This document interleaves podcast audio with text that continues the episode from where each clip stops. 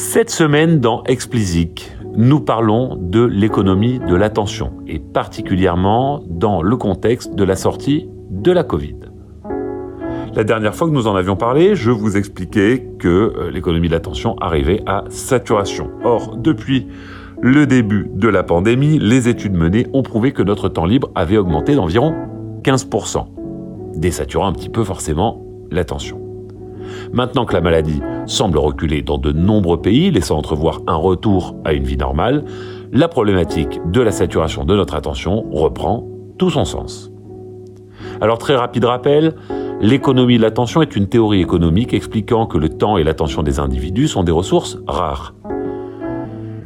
Ces ressources rares rencontrent une offre surabondante d'informations et de contenus. Ainsi, la bataille pour le contrôle de l'attention est devenue essentielle et oppose des acteurs qui jusqu'ici n'étaient pas en compétition ou du moins ne l'étaient pas frontalement. Un petit exemple, le temps que vous passez sur TikTok et du temps que vous passerez en moins sur Netflix ou sur Spotify à découvrir des nouveautés. Voilà pour la définition.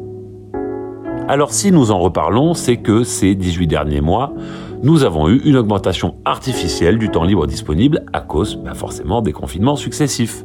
Elle a été estimée, cette augmentation, à 15% environ de temps libre hein, supplémentaire. Tout ce temps n'était pas consacré au divertissement, vous vous en doutez. Hein, si on ne prend que le divertissement, on considère qu'il y a une augmentation de 12% environ.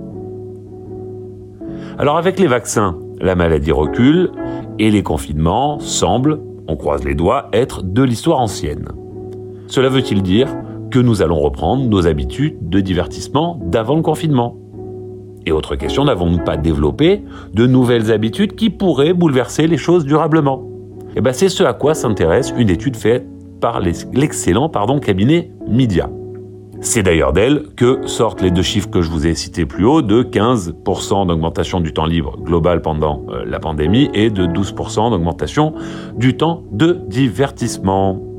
L'augmentation en fait du temps libre est le point de départ de toute leur euh, démonstration, de tout leur argumentaire. En fait, ils expliquent qu'il y a eu un, impact important et inédit de cette augmentation du temps libre, cette augmentation absolument euh, soudaine et substantielle du temps libre, et que euh, bah, cet impact se sent particulièrement sur les catégories démographiques les plus hautes. Ils expliquent par exemple que les plus de 55 ans sont devenus le premier groupe en termes de binge-watching et de binge-using, on, pourrait dire, des plateformes de streaming musical ou vidéo. Vous en conviendrez, auparavant, c'était loin d'être gagné. Ils expliquent également que paradoxalement, plus cette catégorie passe de temps sur ces services, plus elle cherche à être active, au lieu de simplement se laisser porter par les algos. En fait, elle cherche à sortir de ce qu'on appelle euh, les attitudes euh, lean back.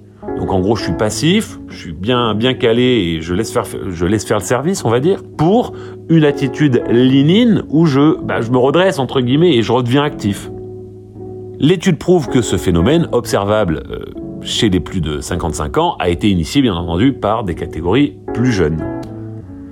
La conclusion est que la pandémie a fait changer les comportements liés au divertissement. Les gens recherchent des expériences originales dans lesquelles ils sont impliqués, dans lesquelles ils sont actifs. Les consommations lean-back sont reléguées en fond pour meubler en quelque sorte. Les services qui permettent à l'utilisateur d'être acteur de son expérience sont avantagés sur ceux qui sont plus orientés lean-back, donc passifs. Vous ne me croyez pas? Ben, On va prendre un exemple. Alors, comment est-ce que vous expliquez, à part euh, via cet argument-là, que Netflix ait fait autant d'annonces dans le sens d'une intégration du gaming dans leur application depuis quelques jours. Ben, en fait, c'est simple. Hein. Netflix, c'est la plateforme peut-être la plus lean-back du marché. Et elle a été obligée du coup de s'adapter, de réagir à cet engouement pour le lean-in. Du coup, dans leur app Android, ils ont proposé d'intégrer du gaming, des petits jeux gratuits, sans pub. Alors c'est des jeux tout basiques, hein, semble-t-il, pour l'instant et ce n'est déployé, entre guillemets, que sur trois pays, l'Italie, l'Espagne et la Pologne. Mais vous admettrez quand même que c'est un mouvement significatif euh, vers une attitude plus active quand on utilise l'application Netflix. L'expérience va changer de façon substantielle. Alors si les géants du divertissement se mettent à empiéter sur leurs plates-bandes respectives, la concurrence promet d'être encore plus féroce pour capter notre attention. Cette attention sera encore plus rare car toujours plus demandée et la saturation dont nous parlions déjà avant la pandémie augmentera. Et donc en y réfléchissant bien, on peut se dire que la pandémie n'a pas vraiment changé la situation mais a plutôt fait accélérer une situation qui existait déjà précédemment. Toutefois, si l'on se place du côté utilisateur, euh, les choses sont assez différentes parce que obliger ces géants à revoir l'expérience qu'ils proposent pour donner une place plus active aux humains qui s'y connectent ne peut pas être foncièrement mauvais, vous en conviendrez. Bref, qu'est-ce que ça va devenir dans les mois euh, qui viennent? L'avenir nous le dira. On suivra ça avec attention, je vous le promets, et je vous débrieferai régulièrement. Allez, c'est tout pour cette semaine. Comme d'habitude, si vous ne l'avez pas encore fait, abonnez-vous à la newsletter. Le lien est en description. Pour me soutenir, donnez-moi 5 étoiles sur Apple et abonnez-vous où que vous nous écoutiez.